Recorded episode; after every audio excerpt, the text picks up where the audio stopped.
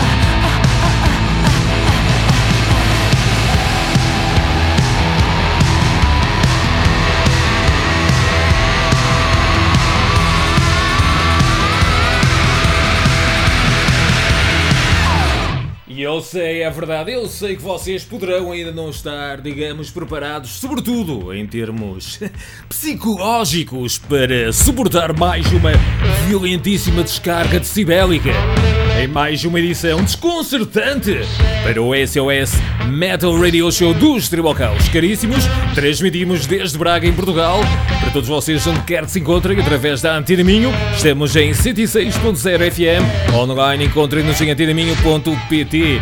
Com vocês, Metal DJ Imperator, ou seja, Filipe Marta e eu que serei o vosso anfitrião, Kevin perto das três.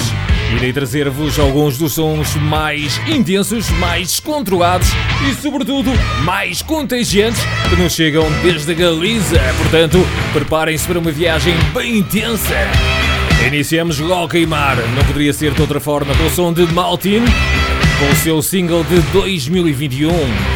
Tivemos com Motor e a seguir vamos ficar com Grima, Grima que vão estar ao vivo em setembro na Corunha, mas dentro de alguns instantes vamos dar-vos mais pormenores acerca deste evento. Não esquecer também que vamos ter, dentro de poucos minutos, um grande destaque, a bala. A propósito deste grande destaque, que vai ser efetuado por Patti Castro, e onde vamos estar à conversa com Angela, a guitarrista e vocalista deste poderoso duo galego. Preparem-se porque vamos ter também grandes rotações sonoras. Tudo isto e muito mais para ser degustado constantemente e em máximo volume nesta edição do SOS dos Trabocaus. E agora, irmãos, oremos!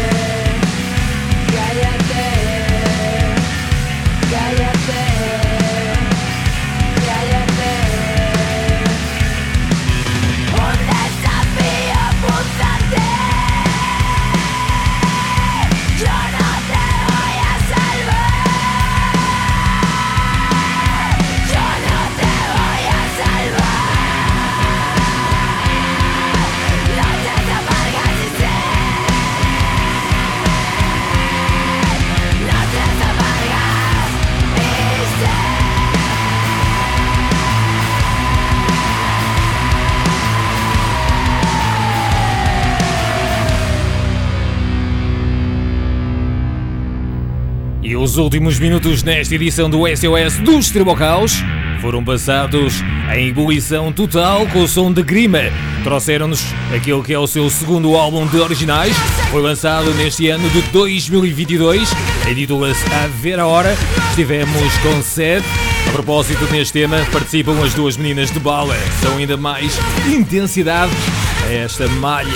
Atenção então a Grima, vão estar ao vivo no próximo dia 10 de setembro, na nona edição do Festival 981 United. Este evento tem lugar no Coliseum, o túnel, na Corunha.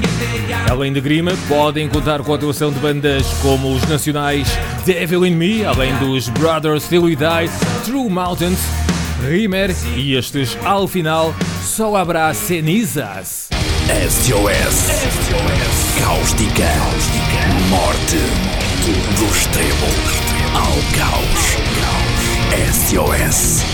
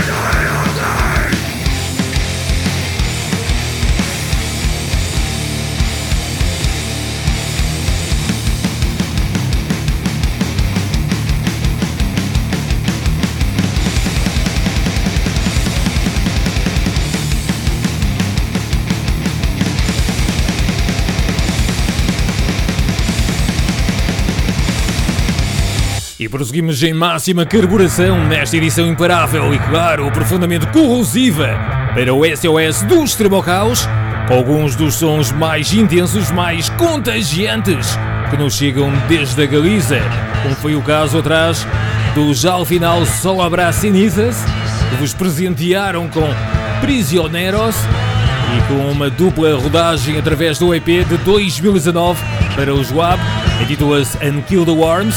Tivemos precisamente com o título tema, ou seja, Unkill the Worms, depois estivemos completamente subjugados pela intensidade do War.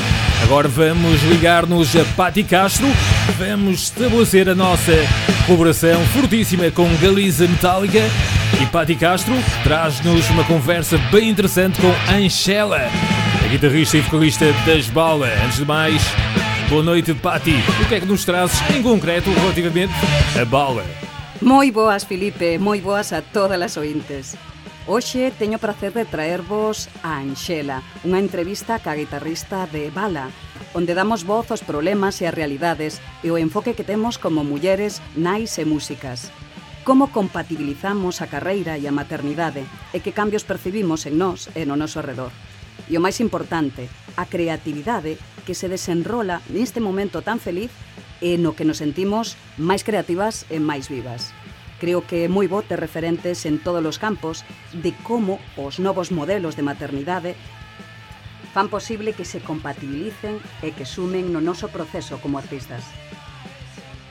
Moitísimas gracias a Anxela por facer posible esta conversa que vai sumando na normalización e a igualdade de xénero dentro da música máis cañera. E ademais, vamos a falar do que está a facer agora mesmo e do que se presenta no futuro máis inmediato. Unha aperta e aí vos deixo. Ata logo, Filipe.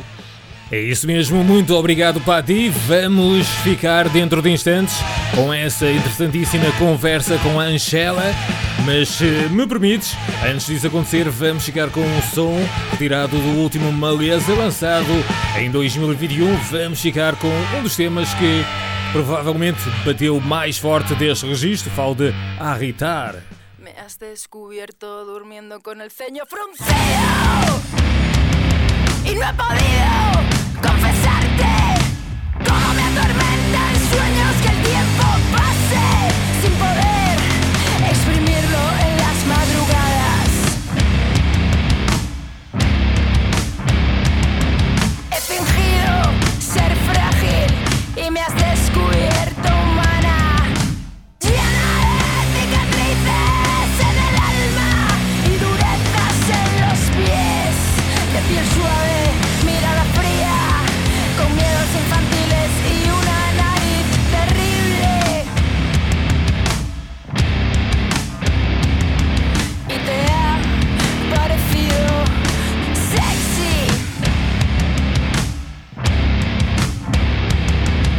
Prefería que me condujeras por algún camino. Fácil, sin demasiados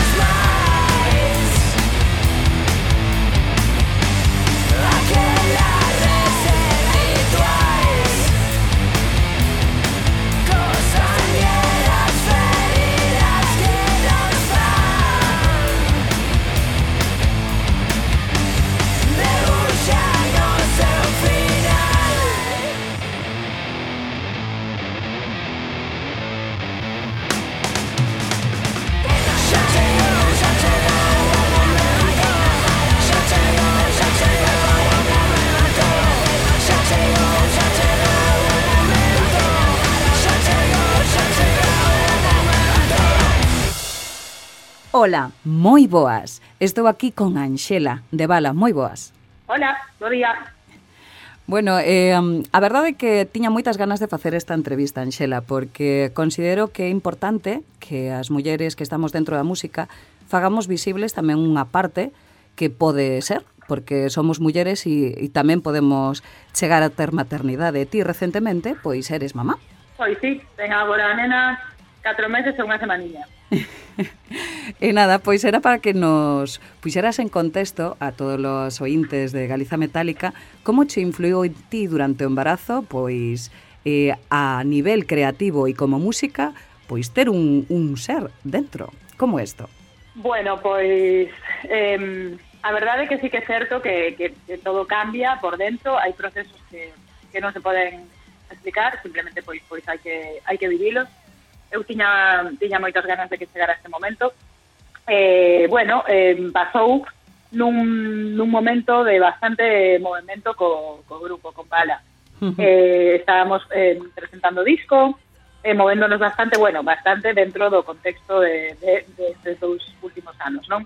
Que, que non, non pudimos presentar o disco en tantos, en tantos lugares como como eh, como tería sido de ser un ano normal, digamos, non?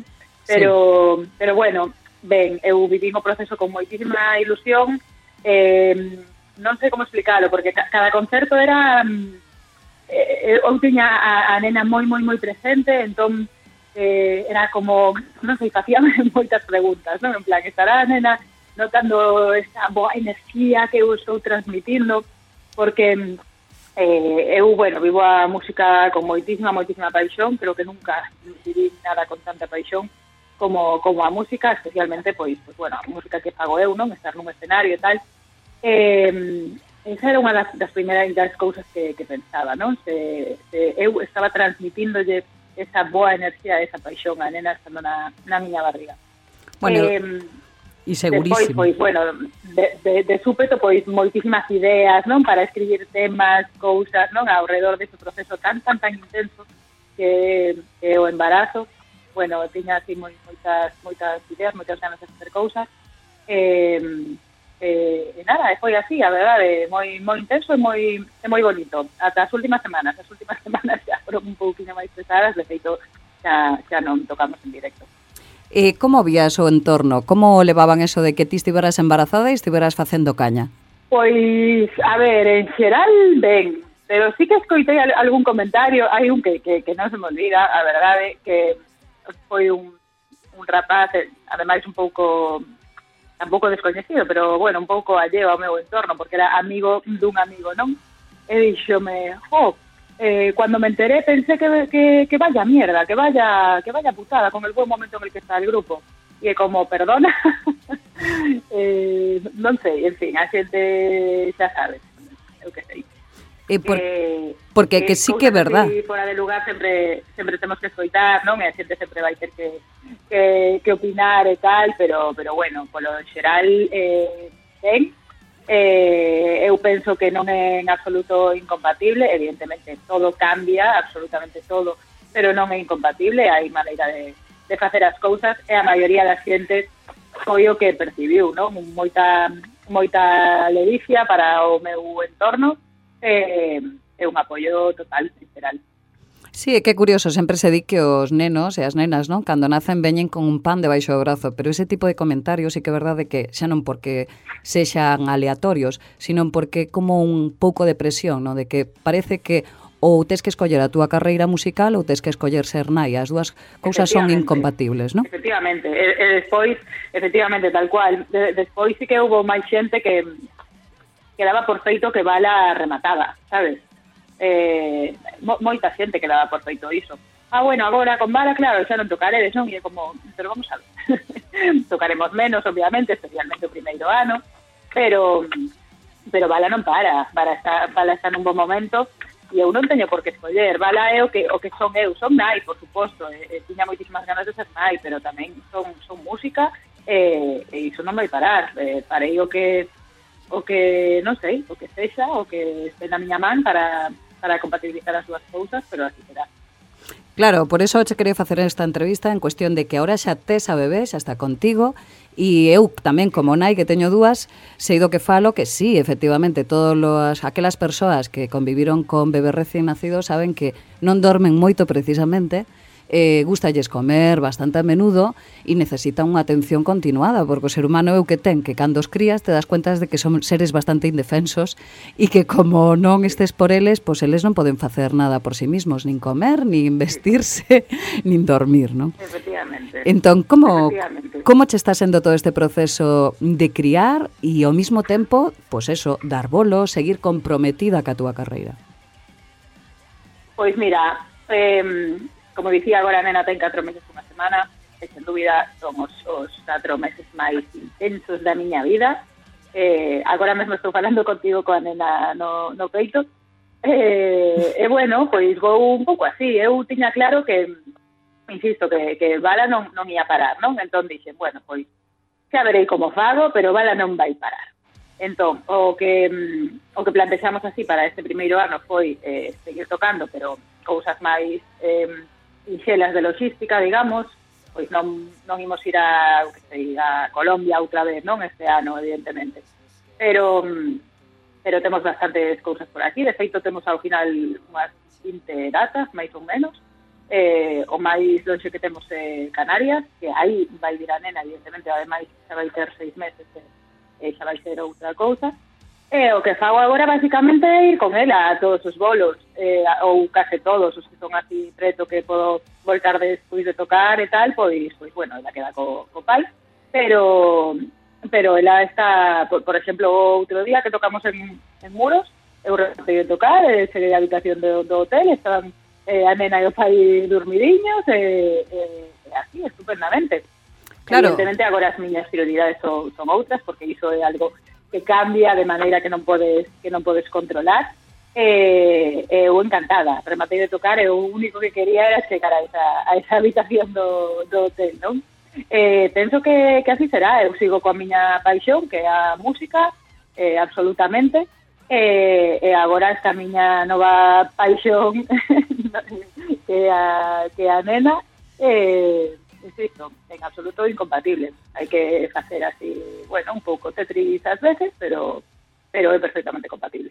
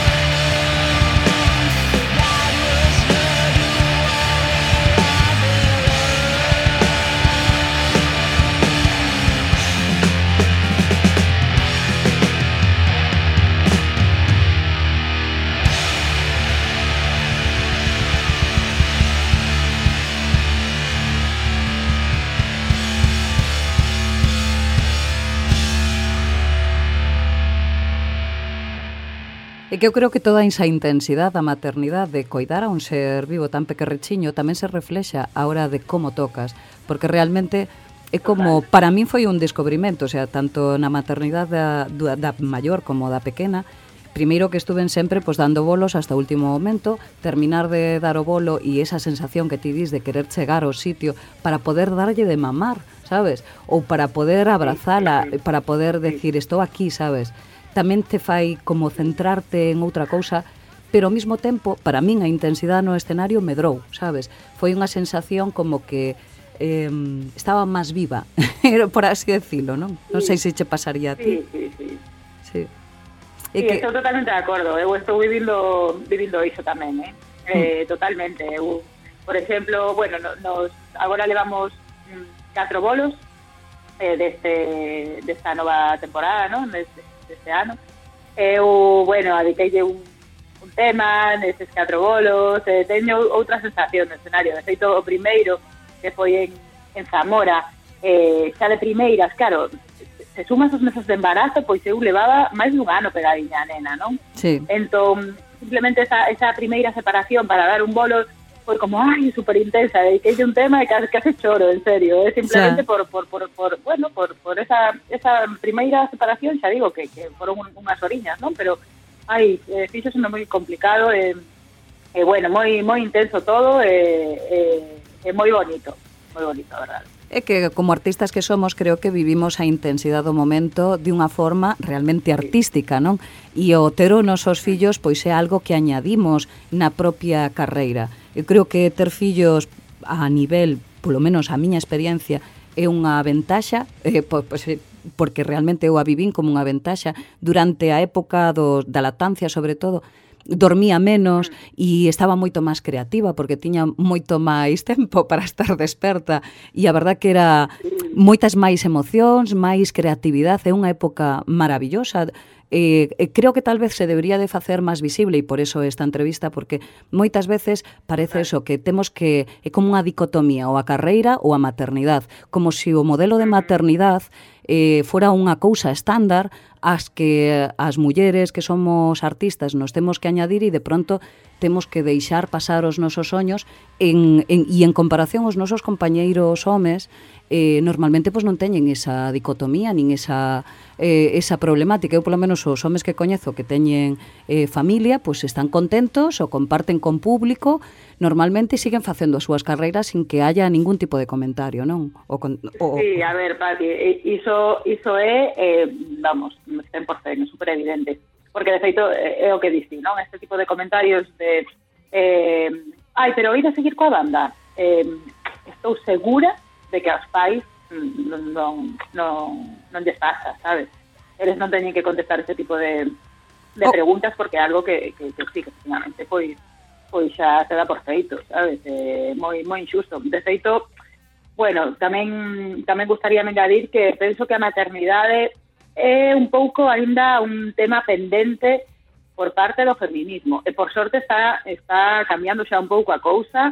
E hai, bueno, eh, está o, o concepto de maternidade feminista eh, está xa cada vez máis máis máis pulido, non? digamos, máis pulido, pero, pouquinho pero mima queda moito, queda moito moito por facer, eh? Nese, nese sí, sentido. sí, porque eu polo menos moitas veces como nai e artista tuveme que me enfrentar a un estereotipo de que ou por un lado o si abandonaba o meu bebé era, me encontraban que mm, a sociedade ao millor ou eu misma non? Me, me veía como mala nai E, por outro lado, eh, si estaba... Eh, continuamente ca miña filla, pois tamén era como estou renunciando aos meus soños, sabes, por por ter este soño de maternidade que que realmente non se adecua ao meu estilo de vida. E ao final decidín que a miña filla se adaptara a min o meu estilo de vida a quen non lle guste, pois que non mire, sabes que eu non estou pedindo aprobación de ninguén, pero ao mesmo tempo eh, creando unha nova maternidade para min e intentando, pois como agora, crear unha rede de xente que lle este pasando o mismo que o vivan e que tamén, eh, por así dicilo, non entendan cal é o, o, o papel de nai que se supón que ten que ter unha, un artista de caña, non? Sí, sí, sí, sí, sí, tal cual. Bueno, eh, síntome super, super identificada con todo o que, o que contas. É que, é que é así, é así. Sí, a, cual. E despois, bueno, eh, penso que non somos eh, persoas que, que, tiña, que teñamos pensado que sei, desaparecer, non? Bueno, agora son nai, quedo na casa, tal, e non. Non, é dicir, temos aí outra outra parte da nosa vida que tamén é, é super, super importante, especial para nós, e que, e que vai, vai, vai seguir, vai seguir eh, de, de forma distinta ou como sexa, pero, pero, pero vai seguir. Eh, dentro duns, a- duns anos, pois, pois bueno, xa, xa con ela se quere que se, se lle gusta vir conmigo aos, aos concertos, aos festivais e tal, pois eu estaré feliz, estaré feliz de compartir Mira. esos momentos con ela. creo que lle gusta. Que, que ves que está aquí comentando algo. Claro, gusta a idea. Eu creo que eu levo as miñas rapazas sempre que podo. Encántalle subir o escenario, encántalle ser vips, como claro. dicen elas. Vamos a backstage. E moito lles gusta esas ah, cousas. Gústalles ese ambiente. É, é normal, son as miñas amistades. É o, o, o e acompaña a mami al trabajo, sabes? Bueno, pois pues, se acompañas a mami ao traballo é o que hai e me gusta e quero que o compartan e que se algún día máis bonito, claro que sí. Claro, que se algún día eh, o poden e o queren facer, pois que eso tamén sexa unha, un punto de experiencia para elas en calquer cousa que queiran desarrollar na súa vida, non? Eh, considero sí, que que, que está ben que non é para nada unha dicotomía, sino que é un xuntar creatividade, eh, amor e felicidade a túa vida, porque ven unha persoa máis para compartir, ademais, a quen queres mogollón, sabes? E... Sí, sí, sí. Aí tú, Anaí, vamos, está coidándote o, o mellor que pode e o mellor que quere e creo que o entorno tamén fai que eso sexa unha experiencia máis agradable. Se si no teu entorno, pois, tes unha parella que te acompaña ou tes amizades que sabes que poden coidar do teu bebé eh, sin ningún tipo de problemática, pois te sintes como, pois eso, que podes facer realmente as dúas cousas. Eu creo que a problemática ven máis ben de que si entras dentro do bucle de voy a ser la madre perfecta e por encima nadie te para nin nadie te axuda, oh, sí. eso é aí onde realmente pode ser que as mulleres choquemos con un suelo de cristal ou, ou eh, perdón, un suelo no, un teito de cristal ou nos quedemos ancladas nun, como era, nun chan pegajoso, non? Ou no que ti queiras, pero sí, sí, sí. Sí, sí, efectivamente. Que un neno... A ver, eh, sempre, sempre está aí, a sombra esa da, da autoexigencia, eh, sempre está aí, eh, o de dubidar dunha mesma e tal, por iso é super importante o que, o que dis, non? O, o entorno. Eu, por exemplo, lembro unha, unha conversación que tiven con a matrona, con unha, bueno, unha asesora de, de lactancia coa que estou en contacto e tal, eh, cando eu estaba a piques de, de voltar aos, aos polos, hai unha semana, eu comentara con ela, non? Ai, igual, a ver se vai ser un pouco cedo, tal, non sei, bueno, estas cousas que ás veces pensamos, non, de, de forma inevitable. E ela mm. díxome algo, bueno, quedouseme super, super grabado. Dixo, ti tes que, si é o que queres facer con esa paixón, coa que ti esa música, tal, eh, tes, que, tes que seguir, tes que facelo, porque ti pensa o que lle estás transmitindo a túa filla con iso, non? Exacto. Estás transmitindo de algo super, super poderoso. Eh, que, que ela pode eh, se día de mañan quere, pode, pode ser nai, se, se renunciar a, a este tipo de, de cousas que para ela son tan tan importantes e que son parte da, da, da, da súa vida. E, eh, e tamén lle estás transmitindo iso, unha, unha paixón increíble por, por algo. Non, eh, bueno, fixo, fixo así como un, como un listado de, de cousas boas que eu estaba transmitindolle a miña filla eh, por, por, por iso, por seguir co grupo, por, por seguir adiante con, con esa parte tan, tan especial da miña vida, non? É eh, algo que, bueno, eh, casi, casi choro, non? Escoitando de ojo, pois é verdade, a verdade que sí. E que se non o faz, que lle estarías transmitindo? Que, a, a, que tens claro. que renunciar aos teus soños para ser nai? Eso realmente é unha mensaxe sí. que a mí non me gustaría transmitirlle ás miñas fillas, de feito, non o fago. O contrario, que lles enseño a loitar polos seus soños e que os persigan, que o, que o pa isto vimos, non? Para ser un pouco felices nesta vida e independientemente dos lazos afectivos da maternidade e a todo, ou seja, non vou a ser millor nin peor nai por dar peito, nin vou a ser millor ou no, peor nai por poñerlle lacitos ao bebé ou por a, para que esté sempre a las siete e media de la tarde en casa duchándose e facendo a súa rutina de baño. Habrá momentos nos que esté con ela en aeropuertos, habrá momentos nos que esté con ela en ensayos e habrá momentos nos que esté con ela vendo vídeos, sabes, e, e, e dicindo, bueno, a ver como fago no próximo bolo, sabes, e se vai añadir a miña vida, sabes, e eso é o que quero transmitir un pouco tamén con esta entrevista de que eh, si aquel porque non hai moitas mulleres que coñeza que sexan nais e que estén activas dentro da música e considero moi importante que haya referentes visibles de mulleres que polo menos triunfan facendo o que lles gusta e que eso sea algo que pase de boca en boca e diga si ela o fixo, por que eu non? non? Exacto, sí, sí, sí que é súper importante. Sí que eh, é súper importante para, especialmente para as mulleres, eh, eh, bueno, polo, polo, que temos vivido históricamente, ter referentes, ¿no? Simplemente ter referentes no, no escenario para nós que é eh, crucial.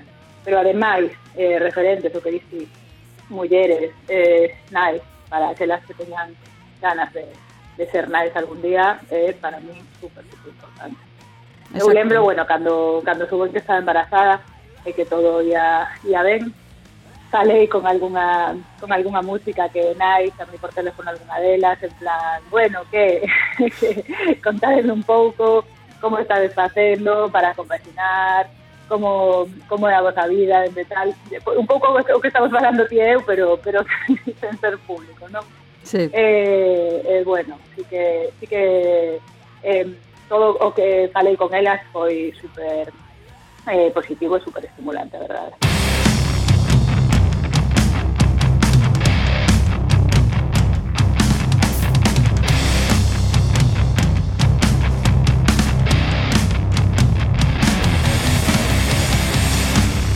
Un colchón y una guerra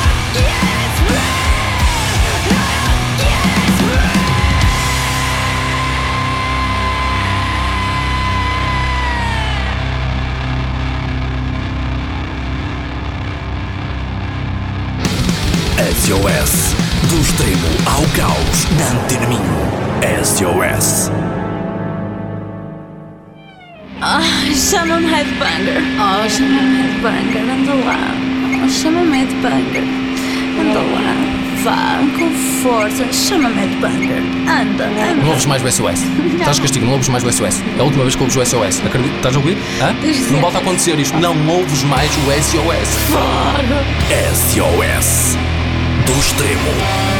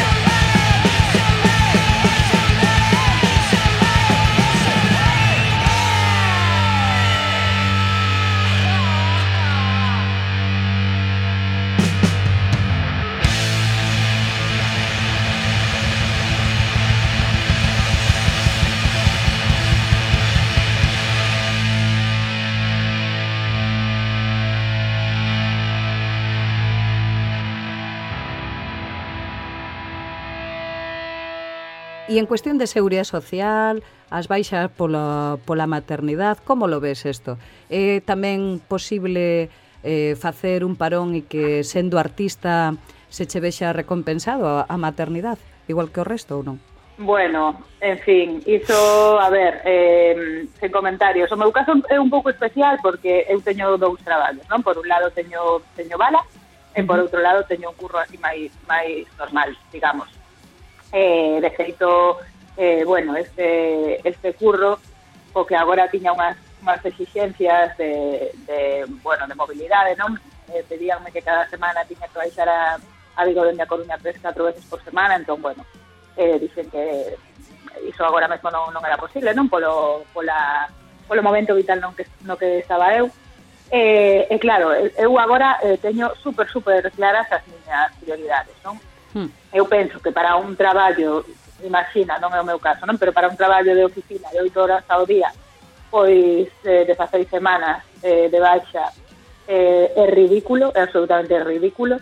Eh, ainda se son menos oriñas ou se pode teletraballar ou así, pois pode cambiar un pouco a cousa, pero que non, é que non, non ten ningún sentido porque a miña nena ainda depende de, de mí absolutamente para todo, como, como ben sabes, e, eh, e, eh, bueno, eu eh, eu pensaba ás veces, non? Agora que, que rematei a, a baixa por maternidade. E eu agora tendo que marchar todos os días, oito horas, para currar e que dame algo. En serio, eh?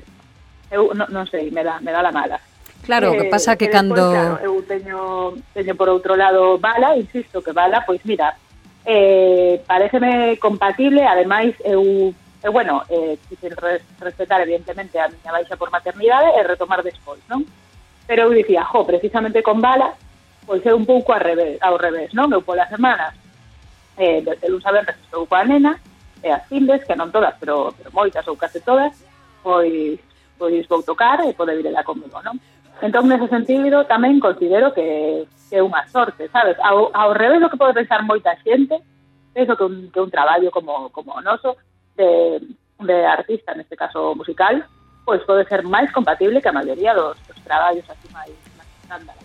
Xa che digo que sí, porque eu as miñas fillas teñen 11, 9 anos e durante a semana estou con elas. E podo a, a, claro. acompañalas, ir ao cole, leválas ás actividades claro. e o fin de semana, pois, pues, cando traballo.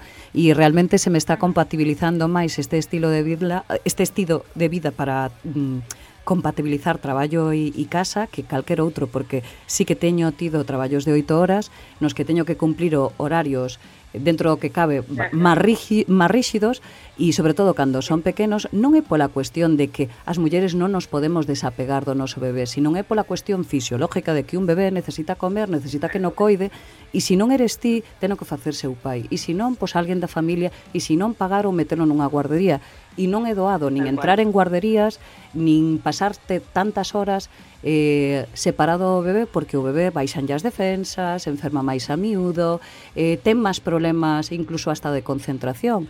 Eh, está claro que nos primeiros anos de vida necesitase eh, que coiden de ti e, e, e o vas a arrastrar si sempre os pais están traballando. Este tipo de modelo, a miña forma de entender abusivo, de que as nais e a familia eh, e o entorno coiden o bebé e se fagan cargo de un ser humano pequeniño e ao mesmo tempo teñan que compatibilizalo cos seus traballos de sete, de oito, de 4 horas, porque normalmente as, as mulleres chegan a este punto e casi todas fan jornada eh, media xornada, eh, por iso se di que van para atrás na, na súa carreira. Se ve a maternidade como un atraso para a carreira, como se a carreira fora o único que ten significado na vida cando realmente o significado da vida é que ti estés ben e o teu entorno este ben e non só conseguir o éxito, o éxito tal vez é personal.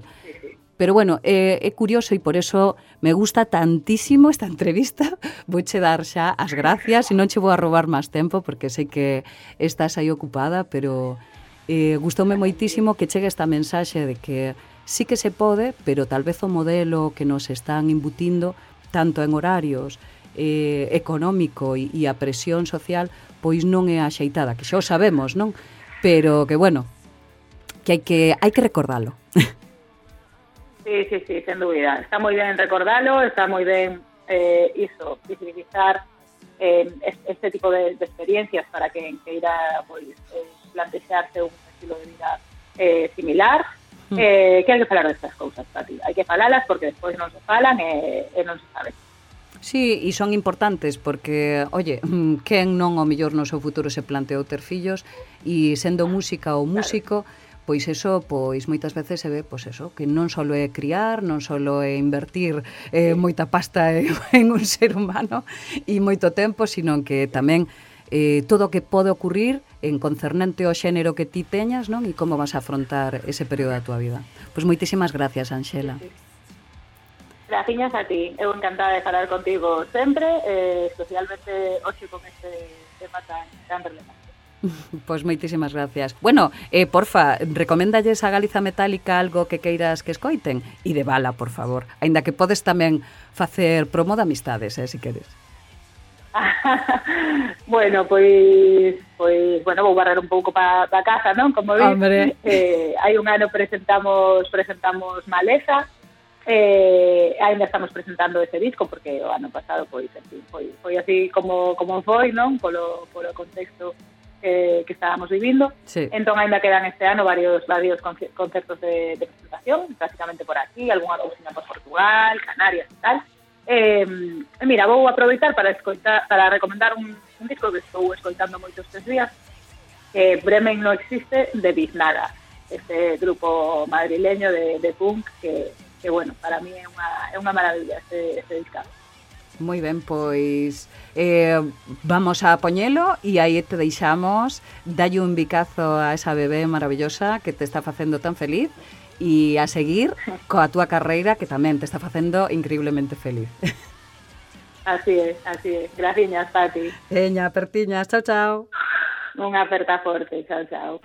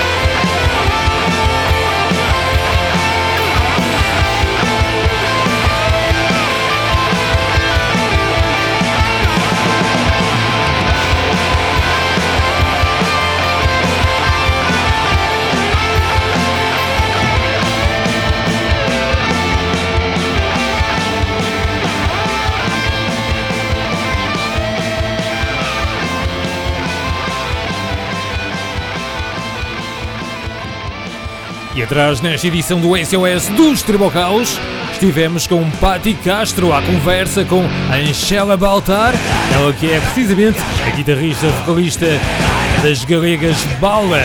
Estivemos também a escutar temas soltos desta banda, temas que fazem parte dos seus três trabalhos, falo de Human Flash, Lume e Maleza. Estivemos também com o som de Bisnaga, o trabalho último Bremen Não Existe, com o tema Domingo, especialmente Triste.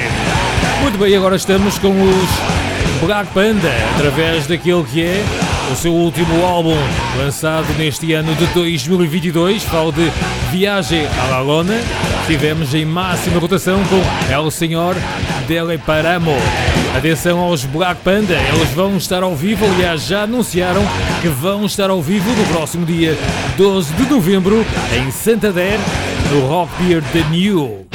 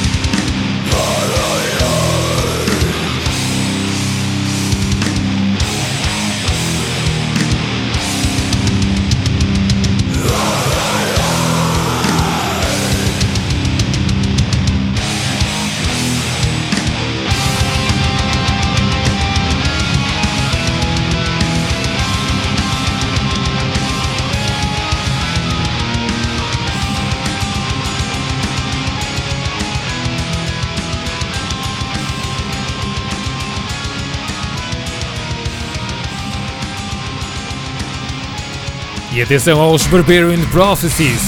Eles irão apresentar-se pela primeira vez ao vivo em Burgos, num evento a acontecer no próximo dia 17 de setembro.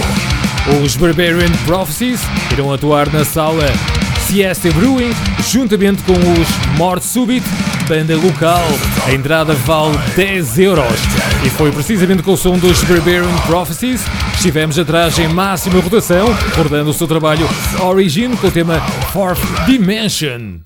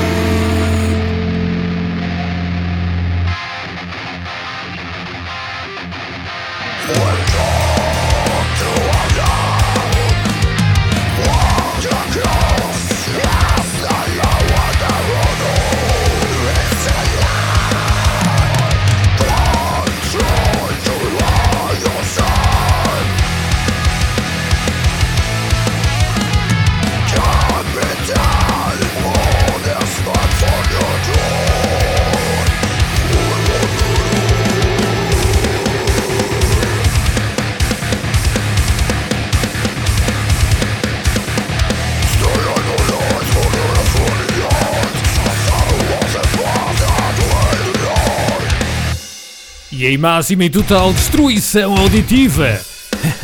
Estivemos atrás nesta edição do SOS do Extremo Caos, com o som do Gerson Tides. Trouxeram-nos o seu trabalho Child of the Tide, com o tema Who Murdered. Atenção aos Gerson Tides, mais uma banda galega ao vivo em setembro. O início do mês vai ser bem tenso para estes Arson Tides, pois irão estar atuação no Pub Transilvânia em Vigo. Neste evento serão acompanhados pelos asturianos Texuo. Mais informações acerca de espetáculos ao vivo na Galiza a surgirem nos próximos minutos nesta edição imparável para o SOS do Extremo Caos. Vamos avançando com mais grandes sons. Agora vamos ficar completamente soterrados, controlados, dizimados pelo som do novo Perpetual. Intitula-se Memento Mori. Vamos ficar com uma malha bem dilacerante. Intitula-se Sense of Lacerated Band.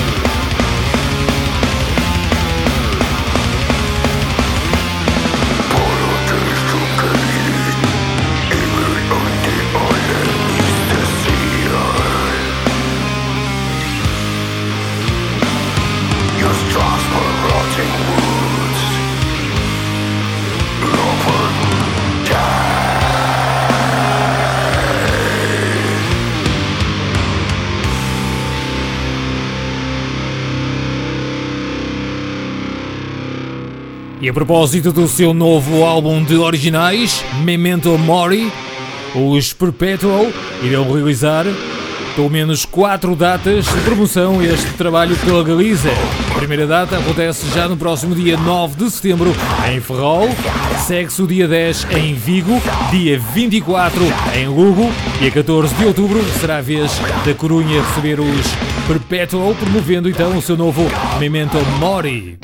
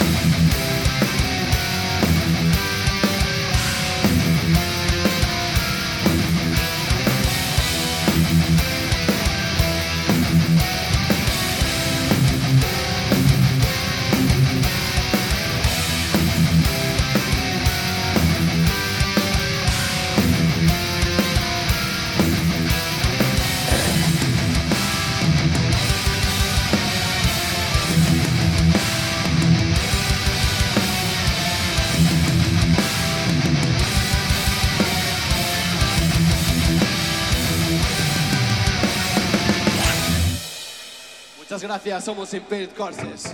Venimos desde Catoira. Y esto es Putrid Bones.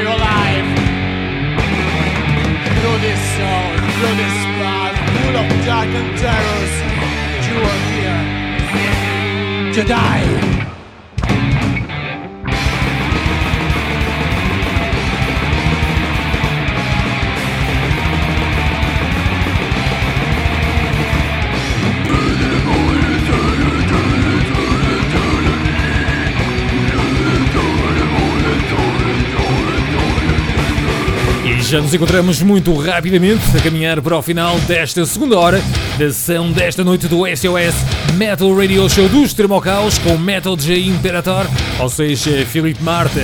Transmitimos desde Braga, em Portugal, para todos vocês, através da Antena Minho, em 106.0 FM. Online encontra-nos em antenaminho.pt, sempre em máxima força, em máxima trucidação auditiva. Esta noite os melhores sons do metal galego e não só estão em máxima exposição. Atrás estivemos com o som de Dioivo, trouxeram-nos na distância e depois estivemos com Putrid Bones, um tema bem putrefacto para os Impaled Corpses. Estas duas bandas vão estar ao vivo já na próxima sexta-feira, dia 9 de setembro, no pub Hangar 77 em Vigo onde vai acontecer o Sempre Eternos Summerfest. Além dos Dioivo e Impaled Corpses, em palco irão estar os Mugre. A entrada vale 6 euros, portanto, 9 de setembro, uma sexta-feira à noite, em Vigo, no Hangar 77. Sempre Eternos Summerfest com Dioivo, Impaled Corpses e Mugre, a não perder de forma alguma.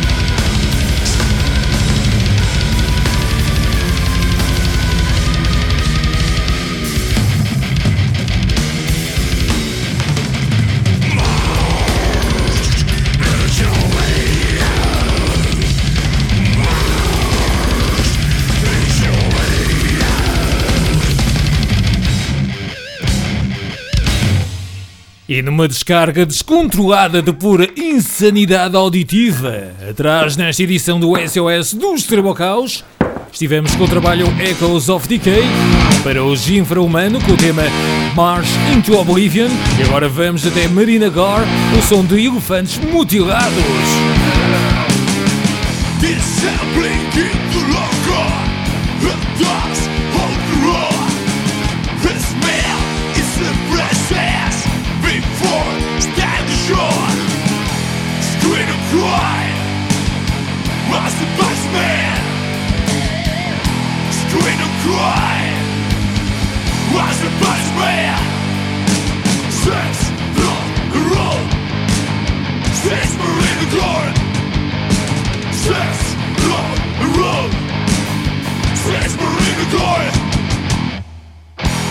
Like a butthole Full of salt. Like a fear The saddest My life, not girl My life